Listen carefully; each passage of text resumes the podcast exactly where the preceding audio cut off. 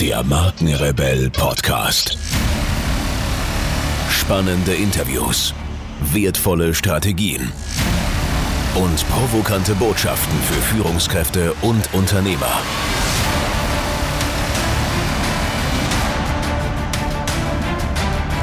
Stell dich den Herausforderungen der Digitalisierung und setze als Marke ein Zeichen.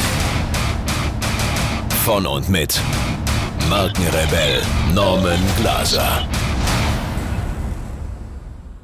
Die Bedeutung von Egoismus für das Human Resource Management.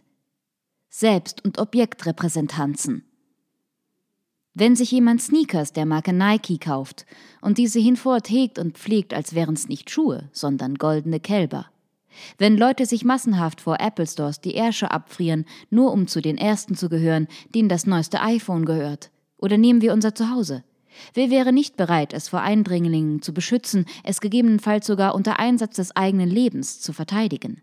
Wer kann schon von sich behaupten, sein Auto gerne an Fremde zu verleihen?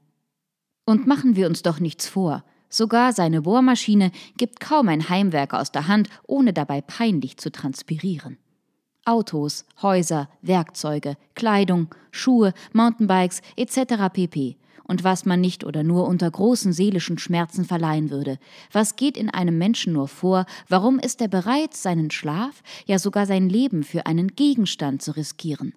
Die Antwort ist, weil Objekte dieser Art in das eigene Selbst inkorporiert werden. Der Eigentümer dieser Dinge hat nicht nur das Gefühl, dass sie zu ihm gehören, vielmehr haften sie an und in ihm. Er, der Eigentümer, findet, dass diese Dinge ganz klar ihm, nur ihm und niemand anderem gehören. Andererseits lässt er sie irgendwo stehen oder liegen, sind die anderen in aller Regel bereit, sie mit ihm, dem Eigentümer, zu assoziieren, sie mithin nicht einfach wegzunehmen. Offensichtlich gibt es da eine natürliche, eine deutlich fühlbare Schranke. Deshalb werden die Dinge, aber auch andere Menschen, von denen der Mensch sagt, das ist mein, zum Beispiel meine Frau, als Selbstrepräsentanzen bezeichnet. Das Selbst. Das Selbst ist die zentrale Steuerungsinstanz der menschlichen Psyche. Es umfasst die ganze Persönlichkeit eines Menschen. In ihm vereinigen sich die von Sigmund Freud sogenannten Instanzen des Ich, des Bewusstseins, des Es, der Instinkte und Triebe und des Über-Ich, des Gewissens, sowie deren emotionale Umgebung. Damit sind auch die Funktionen des Selbst definiert. Selbstwahrnehmung, Selbststeuerung, Kommunikation und Bindung. Das Selbst wird bereits im Augenblick der Befruchtung der Eizelle wirksam und strukturiert alle folgenden Entwicklungsprozesse. Die Realisierung der Entwicklungsmöglichkeiten, die sich im Selbst als Potenziale befinden, hängen von der Umwelt und den Primärbeziehungen ab, allen voran von der Beziehung zur Mutter. Selbstrepräsentanzen. Wenn wir etwas so in unser Selbst inkorporieren, dass wir das Gefühl haben, es sei Teil von uns, wird es zur Selbstrepräsentanz. Unter diesen Begriff fällt alles, von dem das Selbst sagt, das gehört mir. Gehören leitet sich von Gehorchen ab. Was dem Selbst gehört, ist somit Teil seines Verfügungsbereichs. Es will, dass es ihm gehorcht. Dinge, die zu jemandem gehören, befinden sich ebenfalls im Radius des Selbst, allerdings in größerer Entfernung und in abgeschwächter Form. Sie sind autonom. Das Selbst hat keinen direkten Zugriff auf sie. Trotzdem fühlt sich das Selbst von ihren Eigenschaften und Handlungen betroffen. Es kann sich um Menschen, aber auch um Projekte handeln, an denen das Selbst sich wie und aus welchen Gründen auch immer beteiligt. Aus den Selbstrepräsentanzen bezieht der Mensch seine Selbstdefinition, sein Selbstbewusstsein, seine Selbstachtung und sein Verständnis von Selbstverwirklichung. Seine psychosoziale Identität, aus der heraus er sich zur Welt in Beziehung setzt. Für diesen Mechanismus sind Marken ganz besonders geeignete, ja herausragende Exempel. Die Bedeutung der Selbstrepräsentanz für das Human Resource Management. Das Traumziel des Human Resource Management ist es, Mitarbeiter zu haben, die sagen, das Unternehmen bzw. die Marke gehört zu mir, es ist Teil meines Lebens. Wenn dieser Zustand erreicht ist, hat der Mitarbeiter die Marke dem Empfindungsbereich seines Selbst einverleibt. Größeres Involvement kann nur noch derjenige zeigen, dem die Marke bzw. das Unternehmen gehört. Egoismus ist gesund, die Motivation des Selbst. Es ist völlig normal, zuallererst die für das eigene Leben und Überleben notwendigen Dinge einzutreiben und Umweltbedingungen anzustreben, die eben dieses ermöglichen.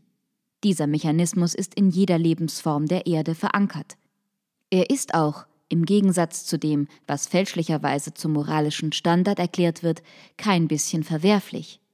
Der einzelne Mensch ist faktisch gezwungen, sein Eigentum in einer Weise einzusetzen, die ihm und den ihm am nächsten stehenden Personen ein möglichst gutes Leben garantiert.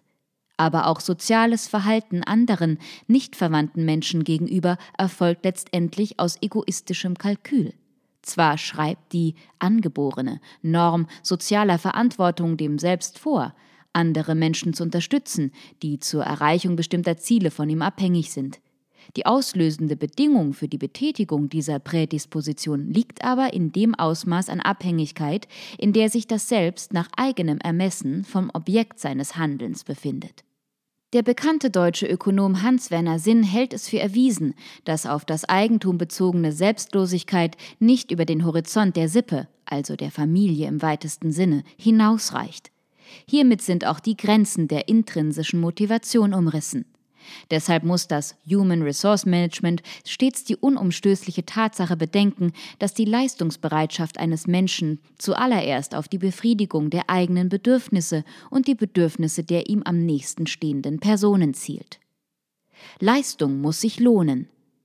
Wie bei allen demokratischen Formaten sind auch in demokratisch organisierten Unternehmen mit flachen Hierarchien die Entscheidungen und Leistungen von Mitarbeitern vor dem Hintergrund zu betrachten, dass Motivation letztendlich immer auf egoistischen Kalkülen beruht. Dieser Egoismus ist die Konstituente des Selbst jedes Menschen und auf ihm begründet sich die intrinsische Motivation. So demokratisch ein Unternehmen auch organisiert sein mag. Es darf nicht vergessen werden, dass die intrinsische Motivation überall dort beschädigt wird, wo Gleichmacherei am Werk ist, wo also individuelle Leistungsbereitschaft nicht ausreichend berücksichtigt und nicht individuell fühlbar belohnt wird. Das heißt, die Motivation für Leistung hängt ab von den ideellen und materiellen Lohnerwartungen des Subjekts, die sich aus dessen die Leistung betreffenden Belohnungserfahrungen ableiten.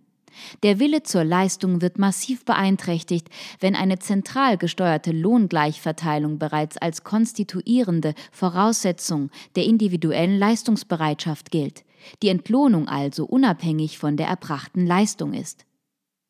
Individuen erwarten individuelle Belohnung. Wenn der individuelle Leistungswille nicht verkümmern, sondern entwickelt und zum Wohl der Marke genutzt werden soll, muss den Mitarbeitern auch die Möglichkeit gegeben werden, ihnen direkt zurechenbare Leistung erbringen zu können, weil die Anstrengung, die einer Leistung zugrunde liegt, immer eine zielorientierte Anstrengung bleibt.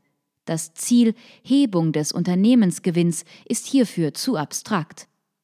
Das Primat der Gleichbehandlung, das sich in Gleichbezahlung ausdrückt, konterkariert die Gewinnziele. Nachhaltig leistungsbereit ist nur der Mitarbeiter, der findet, dass die Marke, für die er arbeitet, zu ihm und zu seinem Leben gehört. Und zwar, weil er sich von dem Markenkonstrukt repräsentiert fühlt und dies voll Überzeugung auch selbst repräsentiert.